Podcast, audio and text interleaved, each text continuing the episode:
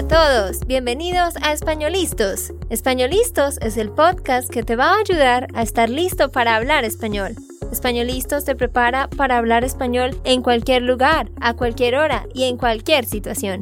¿Recuerdas todos esos momentos en los que no supiste qué decir? ¿Esos momentos en los que no pudiste mantener una conversación? Pues tranquilo, Españolistos es la herramienta que estabas buscando para mejorar tu español. Dile adiós a todos esos momentos incómodos. Entonces, empecemos. ¿Estamos listos? Yo soy Andrea, de Santander, Colombia. Y yo soy Nate, de Texas, Estados Unidos. Hola queridos amigos, ¿cómo están? Espero que muy muy bien. En el episodio de hoy vamos a hacer algo muy chévere que yo he querido hacer hace mucho y que varios de ustedes siempre me han preguntado sobre mi historia con Nate y cómo nos conocimos y todo. Así que pensamos, bueno, vamos a contarles toda nuestra historia desde el principio hasta ahora para que ustedes sepan, a los que les interese, todos los detalles de nuestra interesante y única historia. bueno, realmente todo empezó en el 2014. En enero del 2014, Nate y yo empezamos a hablar por internet. Pues yo estaba en la universidad, tenía 19 años y estaba estudiando para ser profesora de inglés y de español. Así que yo quería practicar mi inglés. Oh, pero esperen, esperen, olvidé decir algo muy importante. Antes de continuar, por favor, ve a nuestra página y descarga el transcript, la transcripción de este audio, para que tú puedas escuchar y leer al mismo tiempo. Solamente tienes que ir a www.espanolistos.com y en esa página web vas a ver ese episodio, das clic en Download Transcript y lo vas a recibir en tu correo. Y si tú quieres apoyar nuestro trabajo y hacer una donación, en esta página www.espanolistos.com das clic arriba donde dice recursos transcripts y ahí puedes hacer una donación para nuestro trabajo y vas a recibir todas las transcripciones desde el episodio 20 hasta el último episodio. Así que si quieres todas las transcripciones, ve allá. Bueno, pero continuando con nuestra historia. Empezamos a hablar en enero del 2014. Yo entré a una plataforma en la Internet que yo siempre les recomiendo. Se llama Conversation Exchange, conversationexchange.com. Tú puedes crear un perfil y buscar personas nativas para practicar. Así que yo había mandado mensajes a varias personas y una de esas era Nate. Y de hecho, él me contestó mi mensaje, lo recuerdo muy bien, el 13 de enero de 2014. Él me dijo, sí, sería interesante practicar, bla, bla. Y luego de eso empezamos a, a hablar. Hablábamos más o menos como cada semana de por medio, ¿no, amor? Mm. Hablábamos como cada 15 días quizás. Sí, sí, es que de hecho yo estaba usando este Conversation Exchange también en ese tiempo porque este era un tiempo donde yo quería practicar mi español y quería mejorar muchísimo porque fui a un viaje a Buenos Aires, Argentina, y después tenía muchas ganas de charlar con nativos y solo hablaba con chicas normalmente porque eran más interesantes y normalmente chicas lindas. Pero en Conversation Exchange. Tú estabas buscando novia, no digas mentiras, porque estabas buscando chicas bonitas. Bueno, no sé, quizás esto es un poco creepy, pero era...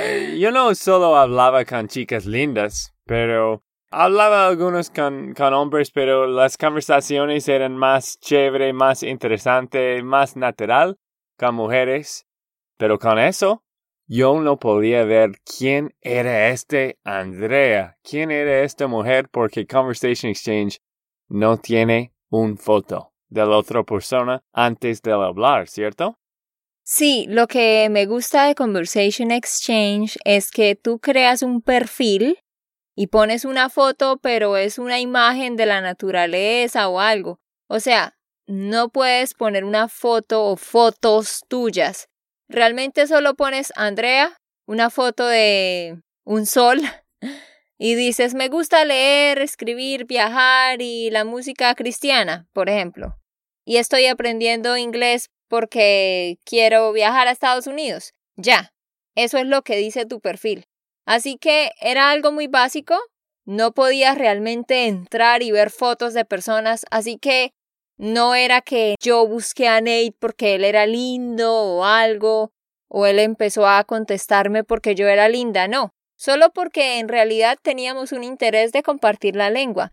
Pero después de eso nos agregamos a Skype y entonces ya estábamos hablando en Skype como dos veces al mes. Pero era algo muy... Mm, o sea, era solamente como, hola, oye, ¿tienes tiempo para hablar el viernes en la noche? Ah, sí, vamos a hablar. Y hablábamos de todo, pero no era nada profundo, o sea, no había una conexión. Y al mismo tiempo yo estaba hablando con otras personas y él estaba hablando con otras chicas lindas también, como ya nos lo dijo. sí, sí, bueno, pero de hecho tengo que decir la verdad desde el principio sabía que no, nunca eran una persona como Andrea. Eran otras chicas lindas, otros hombres, otras personas que he hablado, pero nadie como ella.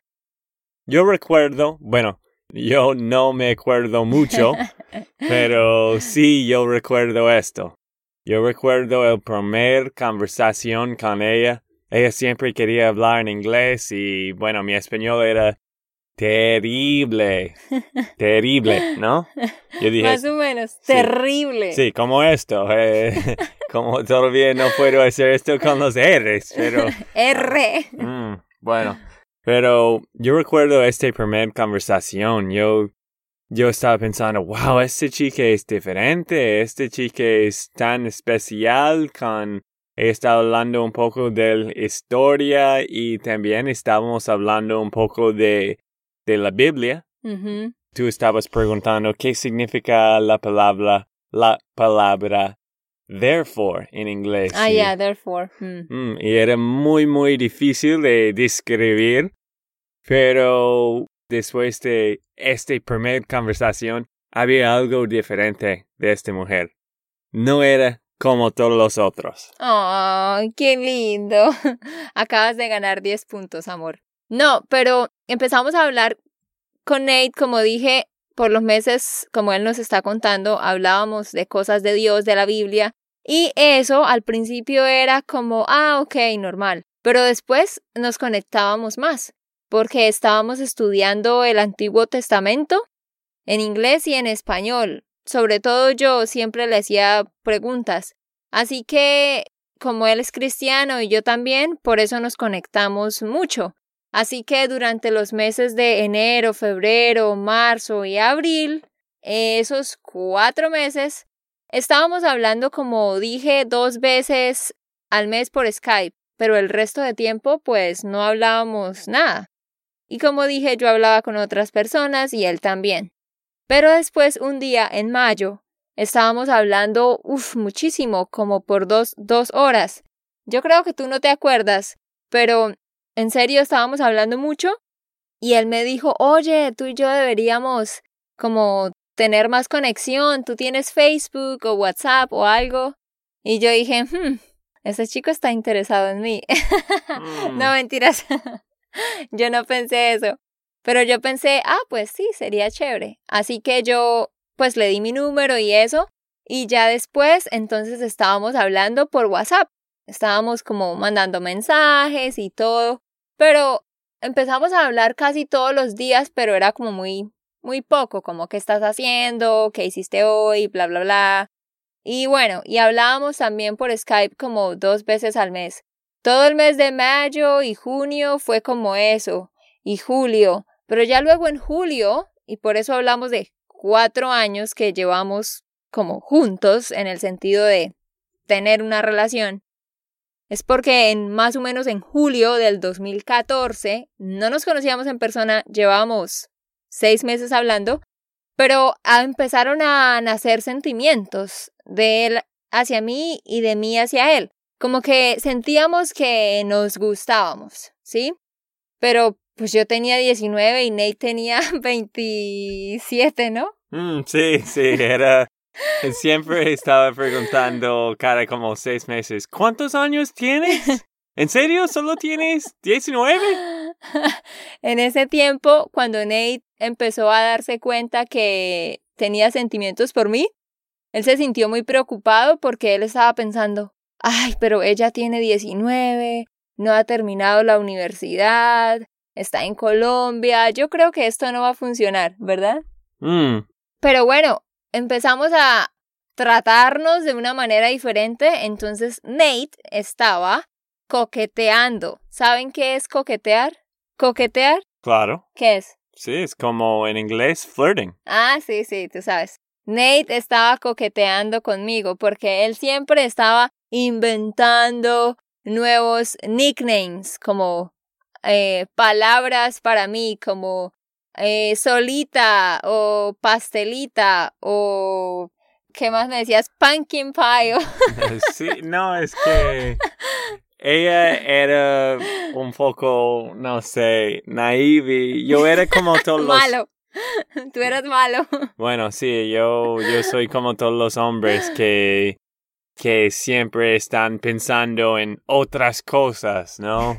Ah, y estaba pensando que esta chica es linda, yo voy a tratar de conquistar. Bueno, yo no voy a estar en la misma ciudad, pero voy a tratar de, de conocer a esta mujer. Y algo que es bueno, algo que es malo de mí es que yo tengo mucho honestidad. Yo no puedo mentir muy bien. Es obvio cuando estoy mintiendo.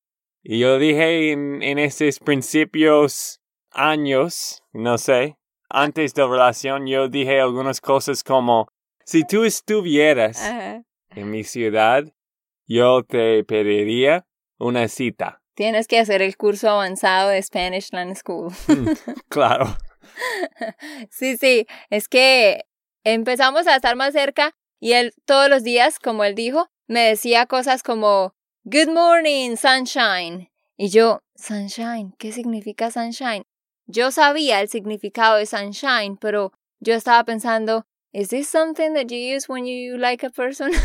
sí, es que para mí era un poco chistosa porque sabía que ella no entendió. Entendía.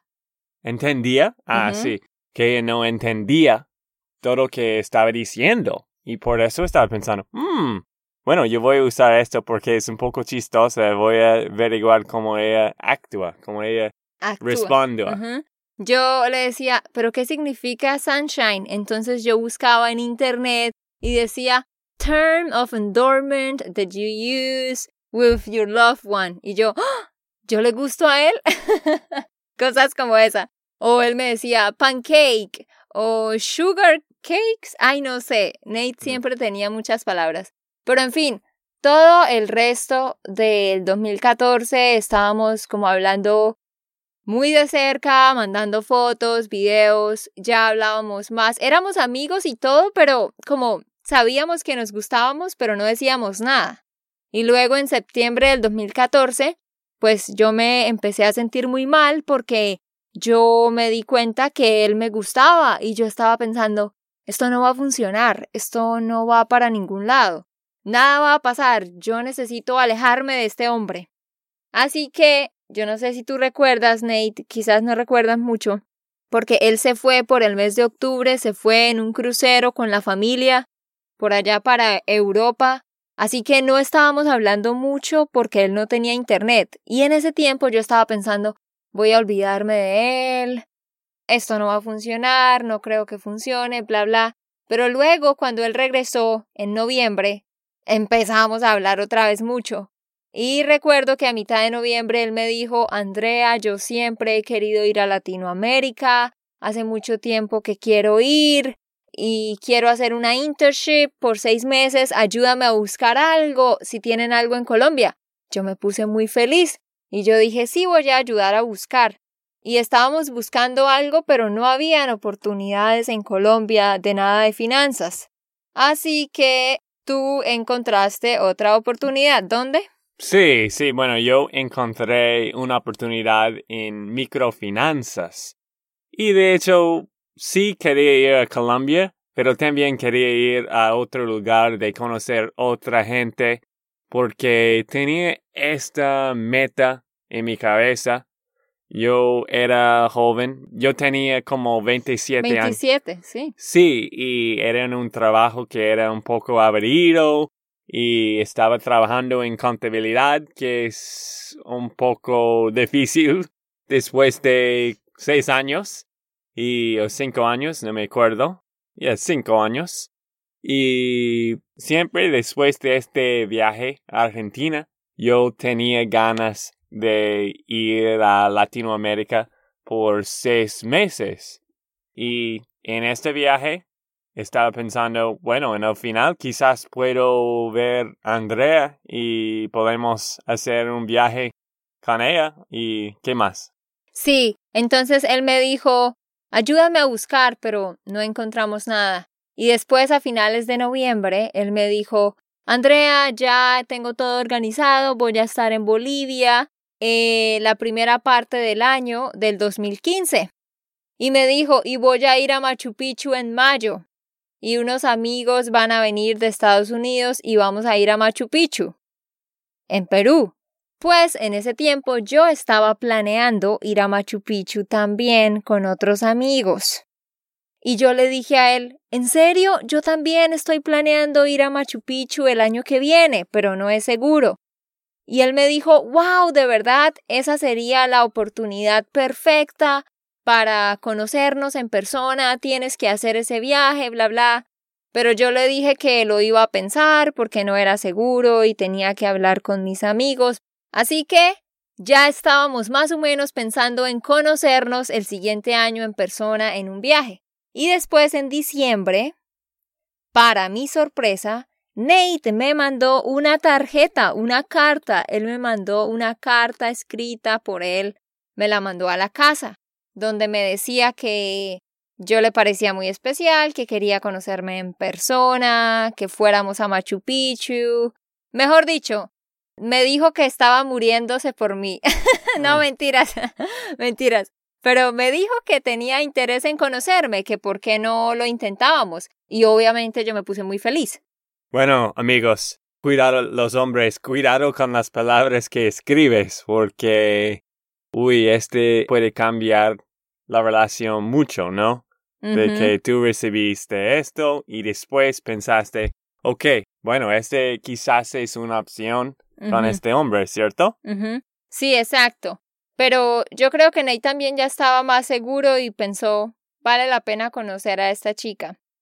Pero bueno, después de eso, en enero yo decidí ir. Mis amigos de la universidad dijeron, no tengo plata. Y entonces después yo estaba pensando, ay, ahora con quién puedo ir.